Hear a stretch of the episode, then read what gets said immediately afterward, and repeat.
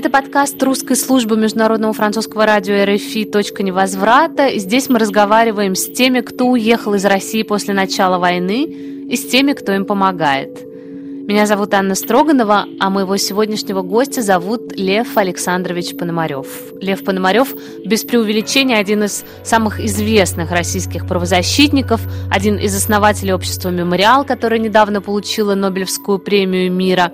Последние годы Пономарева и его организацию бесконечно преследовали, выдавливали из страны, и после начала войны Лев Александрович был все-таки вынужден покинуть Россию, он уехал сначала в Тбилиси, а потом в Париж, где он попросил об убежище. Мы поговорили о том, каково это стать беженцем в возрасте 80 лет и, несмотря ни на что, продолжать борьбу за права человека.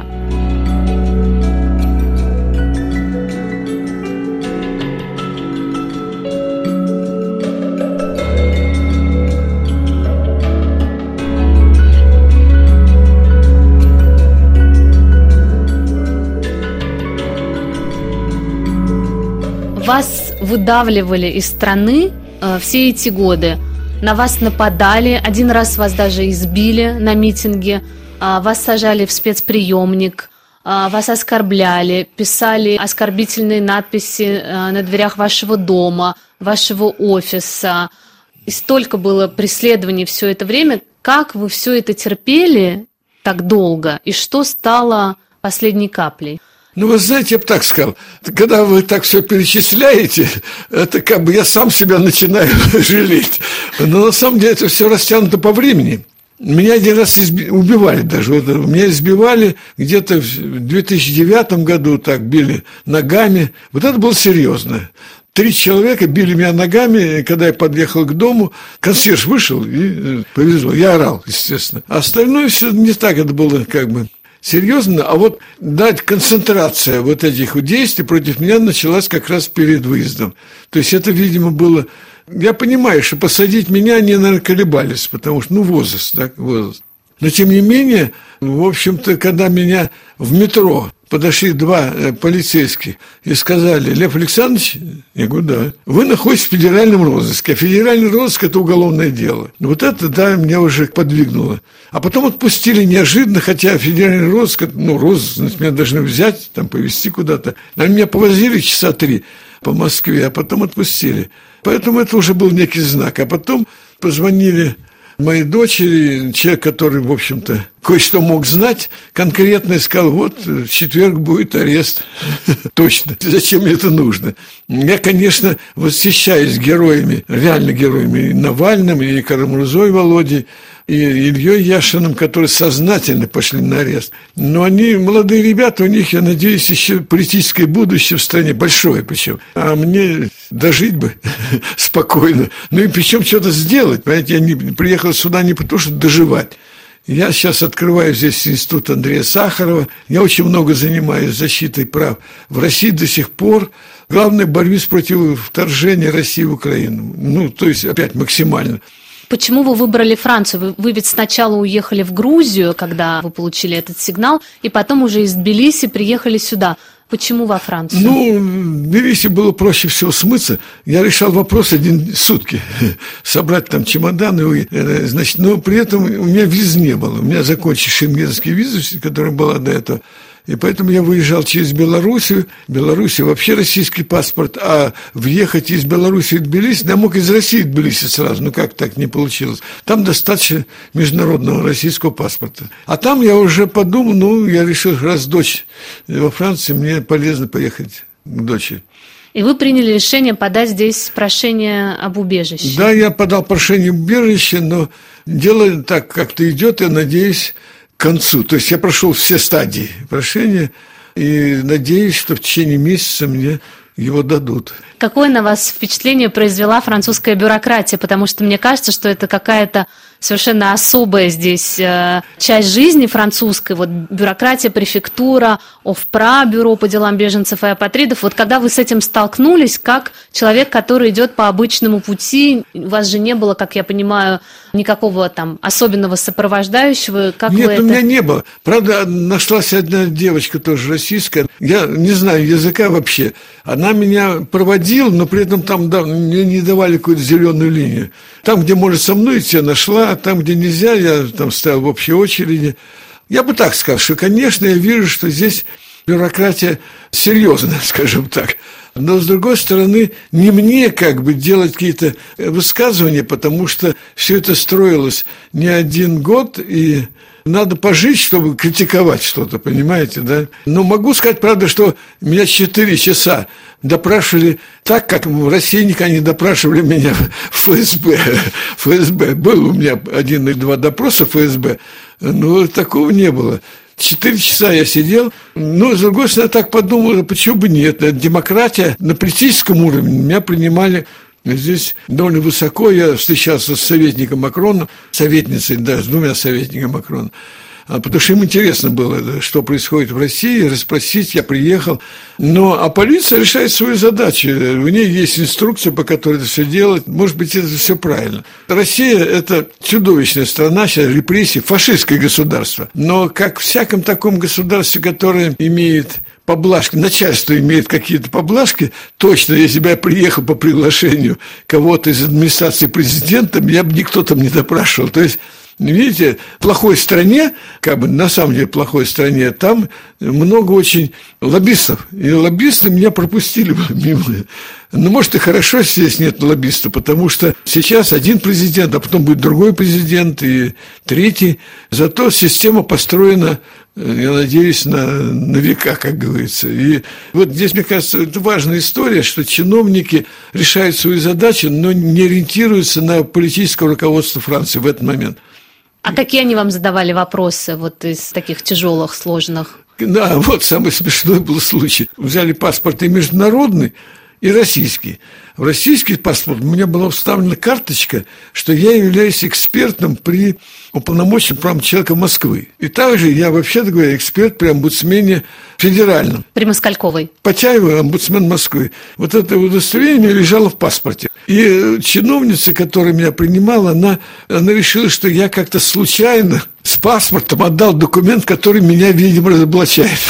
И вот это было для нее... Я видел, что это находка. Ну, а мне работа такая. Она подробно... Что за удостоверение? Значит, вы сотрудничаете с администрации Путина. Это полугосударственная должность, омбудсмен. Она высокого уровня, ее выбирают там и так далее.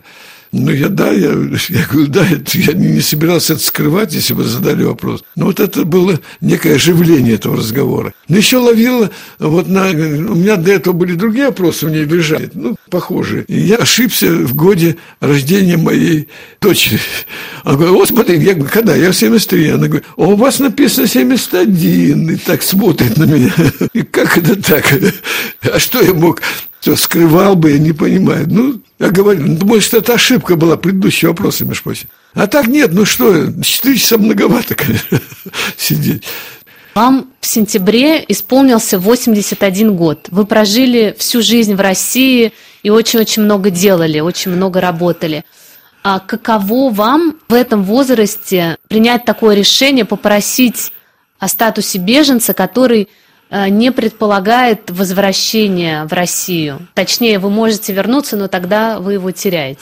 Ну, в том виде, в котором сейчас Россия находится, я твердо уверен, что э, значит, будут по-прежнему выдавливать, э, но при этом, ну, правильно перечислили, что там надписи, чего только не было.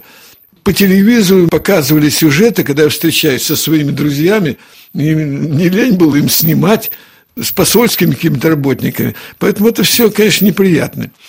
А, но это можно было пережить ради той деятельности, которую я делал. Но когда я понял, что посадят, я решил выехать, как я уже объяснил, потому что ну, не так э, возраст и здоровье и все остальное. Ну, нельзя сказать, что трудно. Вот я этого не могу сказать. Я человек легкий на подъем, вообще говоря. А, поэтому, ну, другой языка не Вот это, по-моему, огромная трудность – и как бы некогда изучать язык, потому что я занят э, своей деятельностью общественной, продолжаю за ним очень активно. А, ну, придется, наверное, как-то учить язык. Ну, потихонечку. Все-таки это не то, чтобы ограничивает меня сильно. Здесь довольно много людей, которые выехали из России. Я вместе с ними занимаюсь общественной деятельностью, поэтому нормально, скажем так, не тяжело. Я прежде чем задать вопрос, уточню немножко про вашу общественную деятельность. Ваше движение за права человека больше 20 лет работало в России, и в 2019 году Верховный суд удовлетворил иск Минюста о его ликвидации. Вы по-прежнему, как я понимаю, возглавляете две зарегистрированные в России организации, Фонд в защиту прав заключенных и организацию «Горячая линия». Обе эти организации признаны иностранными агентами. Вы тоже признаны иностранным агентом, СМИ иностранным агентом. И вот сейчас вы создаете во Франции новое движение, вы упомянули об этом в начале, «Мир, прогресс и права человека. Сахаровское движение». Как вы планируете это делать? То есть у вас остаются две структуры в России и еще одна новая структура здесь. Смотрите как. Движение за права человека это было крупнейшее правозащитное движение в стране, занимало всеми вопросами. Социальная защита, политическая, там чем угодно. Но так сложилось, что э, вот последнее время эта организация за права человека занималась защитой нашими оппонентами все время был ФСБ. Особенность моей организации была не только юридическая защита, но организация сопротивления. Я объединял родителей, тех ребят, которые сидят, и общественная такая защита была. Пресс-конференции проводил и так далее. Поэтому в какой-то момент ФСБ сосредоточилась депутат Государственной Думы, ветеран КГБ СССР, э, там один человек такой, депутат, написал донос сначала пора, пора прекращать эту работу. То пошло в прокуратуру, прокуратура написала Минюст, Минюст подал иск и ликвидировали, хотя это все было незаконно и противоречие Конституции России. Это был первый опыт ликвидации общественной организации через Верховный суд. А потом был вот Международный мемориал, тоже через Верховный суд, сейчас недавно. А горячая линия, она входила в движение за права человека. Фонд защиты прав человека тоже как бы входил в движение за права человека. Но это были отдельные юрлицы. Но вы, вы еще не знаете, последние как бы не перечислили, горячий лин тоже ликвидирован судом. Значит, а когда это произошло? Это произошло летом, летом. Да, судом. И сейчас э, апелляционное рассмотрение будет Московским городским судом. То есть окончательная ликвидация будет через апелляционное решение. Но это все правозащитные организации. Фонд защиты прав заключенных у меня остается, и через него я защищаю заключенных в российских тюрьмах. И продолжаю. Мы сотрудники это делаем. А сотрудники остаются в России? Да, сотрудники в России занимаются защитой прав заключенных. Причем э, это все, кстати, взаимодействие с российским омбудсманом, как ни странно. Каком-то уже поменьше, конечно, но взаимодействие происходит. Это движение Сахаровское – это сетевое движение, во-первых, это особенность этого движения. Я даже не знаю, есть ли такие сетевые движения общероссийского такого уровня. Может, оно первое, даже сетевое. Они не то, чтобы все время дома сидят и в сети, но они не могут, не хотят и не будут проводить собрания публичные, офлайн, потому что наверняка начнется разговор про войну, и их всех повяжут, либо, так сказать, либо это движение тоже будет ликвидировано. А, но сетевое и довольно трудно вырабатывать некий регламент взаимодействия, все это объединять. Так как это все, по первый раз происходит, я ищу возможность его расширять, но задача вот какая. Оно возникло на, на волне противостояния, с, э, противодействия войне, да? А возникло оно тогда, когда я сделал петицию «Нет войне», и неожиданно для меня, да вообще для всех, петицию подписало миллион триста тысяч человек вот сейчас. Такого вообще никогда нет. Петиция – это цензур. Такого никогда не было. Я понял, что этих людей нельзя терять. И тогда я в обновлении, цензур работает так, что он не дает обратные адреса. Это правильно. А я так, когда было обновление петиции, я написал, дайте мне обратные электронные адреса. И мне около 30 тысяч человек дали обратные адреса, это наша база данных. И я понял, что вот оно возникло, сетевое, я даже, может быть, сообщество, я даже не знаю, правильно ли его называть движение, потому что движение – юридический термин, а сообщество нет. Поэтому это сетевое сообщество. И я уверен, с одной стороны, что оно антивоенное, но эти люди, которые мне дали обратные адреса, они могут выходить на улицу, а могут не выходить. Те, кто выходит на улицу, их забирают, там административно задерживают, уголовно. Это их право. Но я не призываю людей выходить. Но я хочу сохранить это движение к тому моменту, когда будет решаться судьба России. И оно должно быть большим. Само название Сахаровское гарантирует то, что это люди за демократию, за то, чтобы Россия оказалась в объединенной Европе. И самое главное, что не надо спрашивать, не надо никакую программу писать.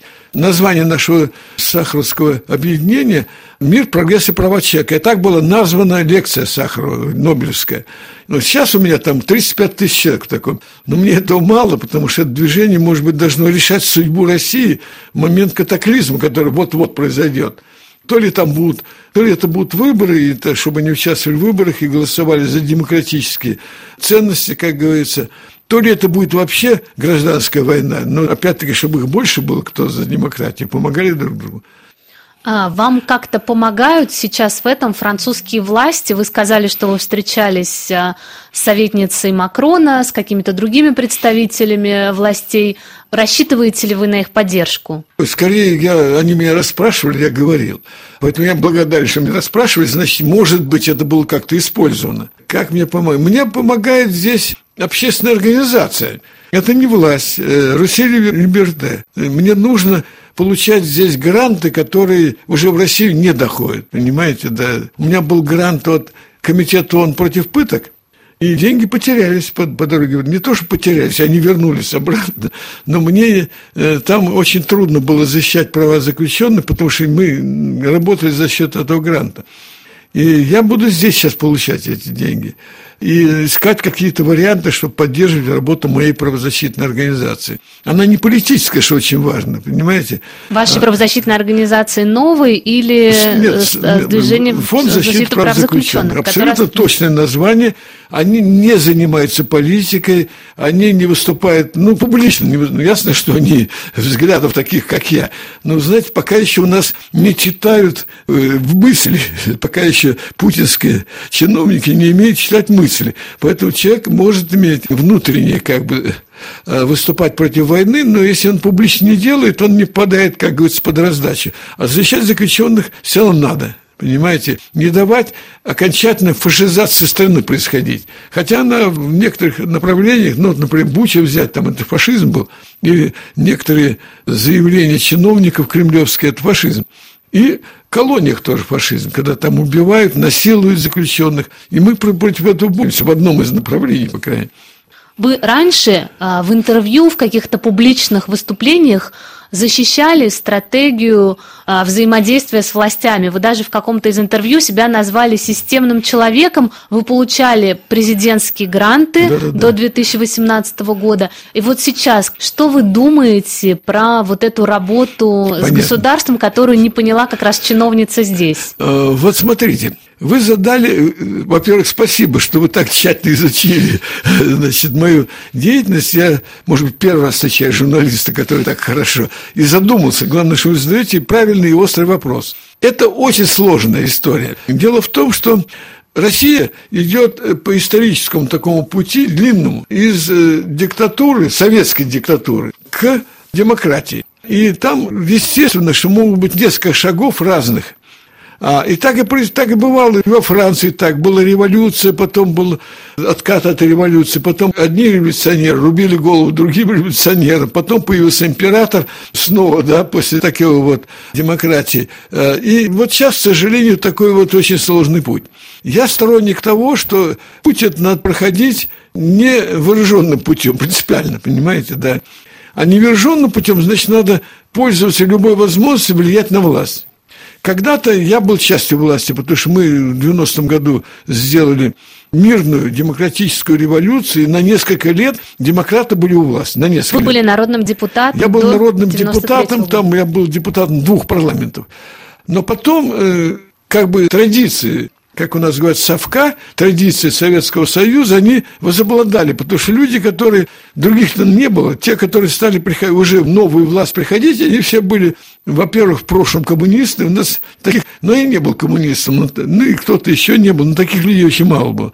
Вот первый рывок демократии, это были все коммунисты, на самом деле. А потом они быстро отвалили от этого, потому что, ну, много проблем, представляете, делать из такой управляемой экономики сверху делать рынок, а рынок мы сделали все-таки. Экономические трудности появились, и человек спокойно возвращался к старым своим представлениям, в общем, в результате мы как бы, как бы проиграли. Но вообще до конца 90-х годов Ельцин был нормальным демократическим президентом. И мы все взаимодействовали с властью, с Ельциным, взаимодействовали с международными фондами, потому что в России денег на правозащитную деятельность не было, в принципе. Поэтому, когда пришел Путин к власти, к сожалению, Путина поддержали мои друзья, партия «Союз правых сил». Я был категорически против Путина. Я их говорил, ребята, вы самый будет э, страшный день, который мы будем со стыдом вспоминать, это то, как вы поддержали Путина. Для вас уже тогда все было понятно. Абсолютно понятно. Мне там Сергей Адамович Ковалев, правозащитник, э, меня поддерживал. Но, тем не менее, вот эти люди, которые благодаря мне пришли в правительство, они поддержали Путина. Это вообще такой был серьезный удар. Они переродились. Они попали в власть, они переродились. Вот. Произошла вот эта трагедия. Когда пришел Путин, тоже все постепенно происходило. Я получал деньги, уже взаимодействовал с властью. Я всегда был экспертом при уполномоченном прав человека в России. Эту должность мы добивались, понимаете? Мы приняли закон об уполномоченном, демократический парламент. И, конечно, эксперт при уполномоченном – это ну, реальная возможность защищать права человека. Первые уполномоченные были моими друзьями. Лукин, Федотов – это были мои друзья просто. И поэтому это мне было интересно, и им полезно, и мне полезно взаимодействовать. В какой-то момент Общественная палата, созданная уже президентом Путин, тоже стала давать гранты, направленные на правозащиту. Я говорю, а почему нет? Я получал гранты, защищал права человека. Но, понимаете, это превращение уже полностью фашистское государство произошло буквально обвалом. Обвалом прям буквально Какая за несколько для вас лет. точка э, отсчета превращения в фашистское государство? Ну, понимаете, слово фашизм, конечно, тоже по-разному люди употребляют. Ну, прежде всего, 2014 год. Я тогда боролся против аннексии Крыма, ну, сказать, что это прямо как фашизм нельзя было. Хотя ростки фашизма были, понимаете. Ну, например, в тюрьмах, да, фашист прорастал там, закалялся, как говорится. Были пыточные зоны такие, они, сейчас их больше стало. Я боролся с этими пыточными зонами и останавливал. Я останавливал ростки фашизма, понимаете, да. Но я должен сказать, что вот я, видите, все время сотрудничал как бы с властью и до конца пытался удержать э, власть от сползания, э, ну, прямо так уж здесь термин употребляем, власть от сползания к фашизму. Но были и другие правозащитники. Они прямо начиная с 90-х годов обвиняли меня там, и хорошие люди, мои друзья. Например, Подробинник Саша, да, он был диссидентом в советское время, он не только меня, он нашу икону как бы Сахаров обвинял, что он пошел в депутаты СССР. Но, да, Сахаров стал депутатом СССР, но он много сделал, мы много сделали, поэтому я э, своему другу Подробиннику, я ему говорю, Саша, ты мой, конечно, моя совесть, я ценю это, да. Но ты когда все это пишешь, тем неправильную информацию, ты хотя бы меня спрашивал. Это разные точки зрения, люди имеют право иметь разные точки зрения. Но чтобы что-то делать, конечно, просто быть журналистом, который замечает всякий недостаток и говорит, это тоже нужно. Но чтобы двигать страну в каком-то направлении, нужно людей менять, объяснять, почему демократия нужна. Вот просто объяснить людям, что такое демократия по-настоящему, чтобы это внутрь вошло, это требуется много времени. И я этим занимаюсь 35 лет.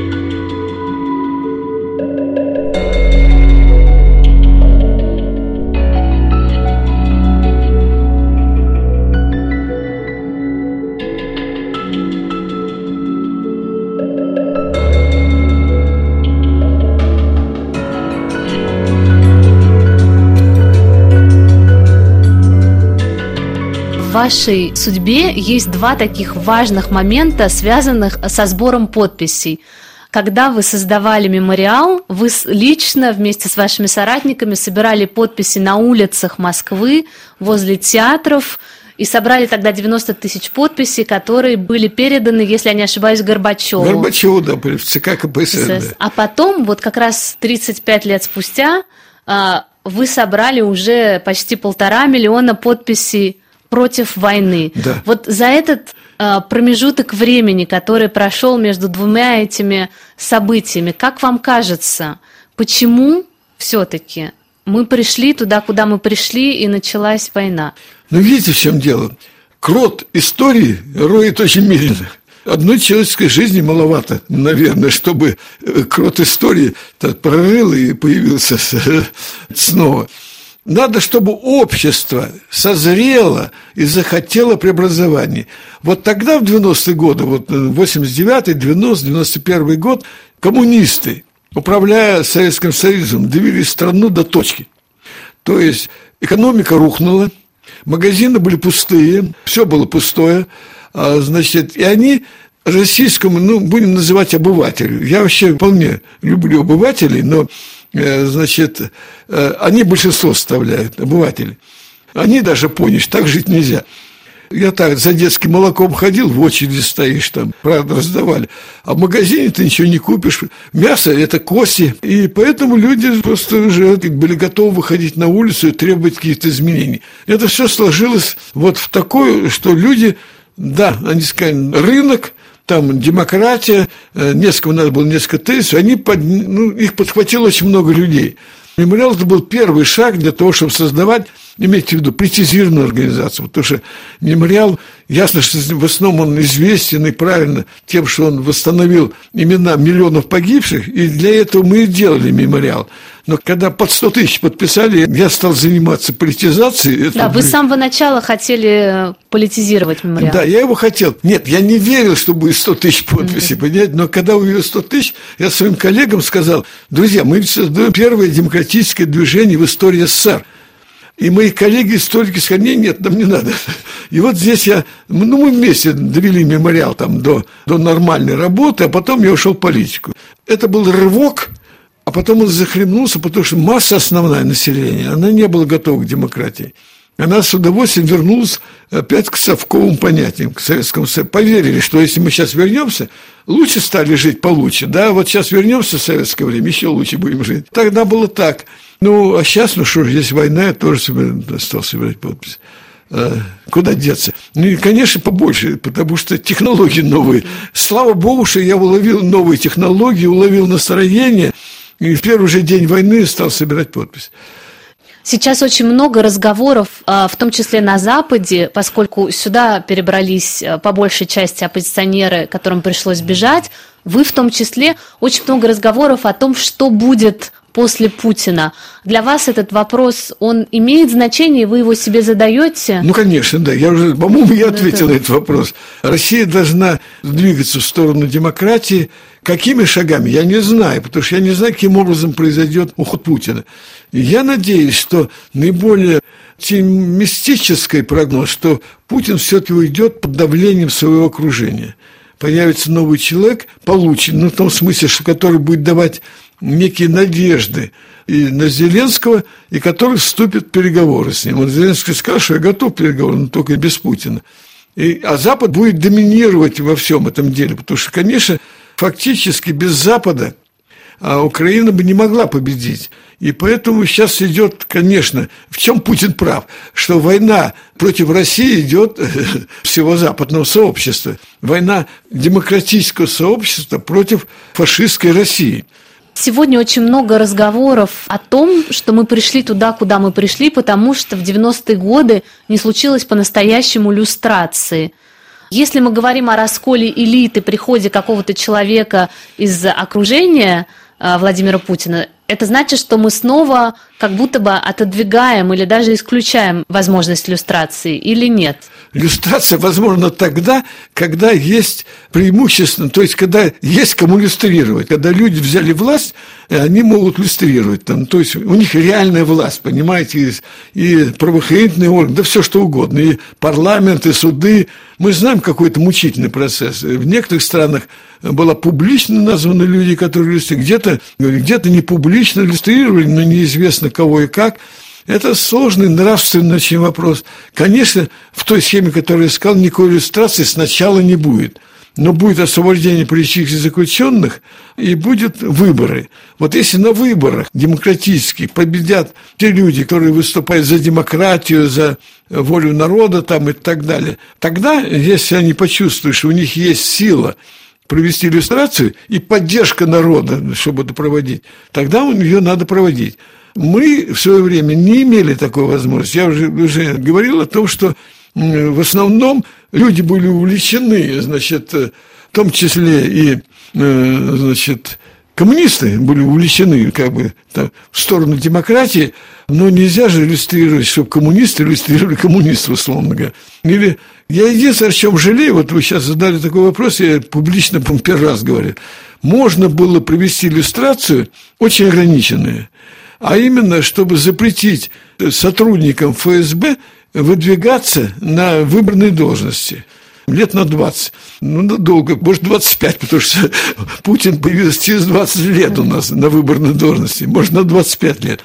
Вот это, я думаю, могли бы сделать. Потому что Ельцин ненавидел тоже первое время КГБ, потому что КГБ над ним тоже там подшучивал слегка. На телевидении показывали его там непонятные походы. Кто-то его бросал в речку. Но это, конечно, КГБ делало.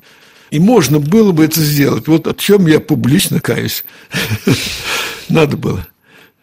А важно ли будет для построения новой демократической России признать коллективную ответственность? Это тоже такой большой сегодня спор, болезненный для многих. Вот для вас это имеет значение или нет? Вы знаете, э, как вам сказать, мне кажется, не хватает русских слов. Коллективная ответственность. Перед кем? Кого? Вот этого поколения, да, или же э, всей русской истории, mm. понимаете, да. Если говорить о том, что э, поколение русских людей в таком виде пришли к развитию истории в стране, как он сейчас есть, а по-другому я говорю, что это исторический процесс и не могло быть, то в каком-то смысле историческом ответственность есть, так же, как у немцев была ответственность.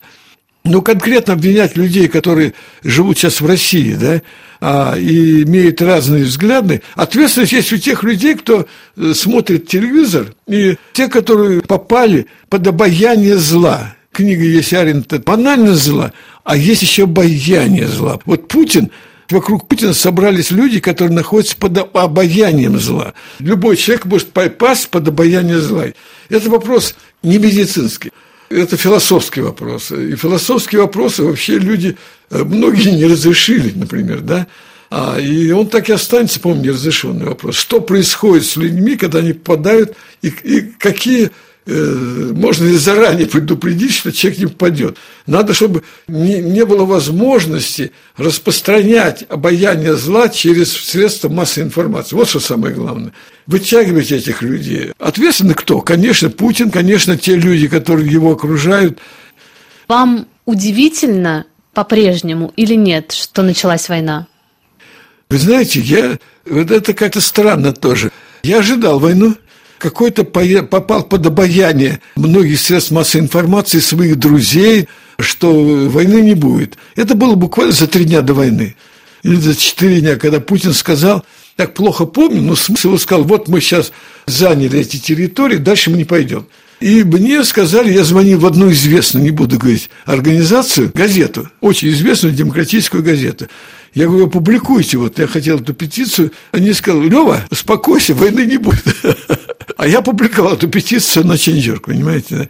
Значит, у меня все-таки было это предвидение. Было, видимо. Хотя очень многие говорили, что, я не знаю, помните вы или нет, но было вот буквально за неделю. Да. Нет, И вас несколько... как раз 20 февраля, мне кажется, вас задержали. Когда да, я вышли... вышел 20 да. февраля на пикет, э, потому что я именно понимал, но причем интересно, что пикет я как бы не сам придумал. Мне позвонили друзья и говорят, вот знаешь, мы выходим на пикет. Я подумал, все, я должен тоже идти и меня там задержали, все остальное. Видимо, где-то интуитивное, а мы не, не руководим интуицией. Значит, интуиция у меня была.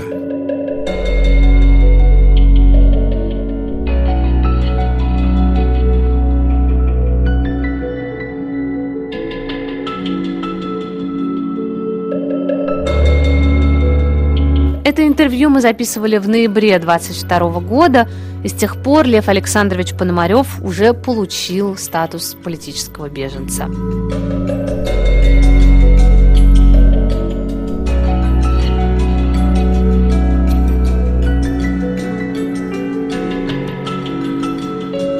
Спасибо, что послушали этот эпизод. Это был подкаст «Точка невозврата» Международного французского радио РФИ.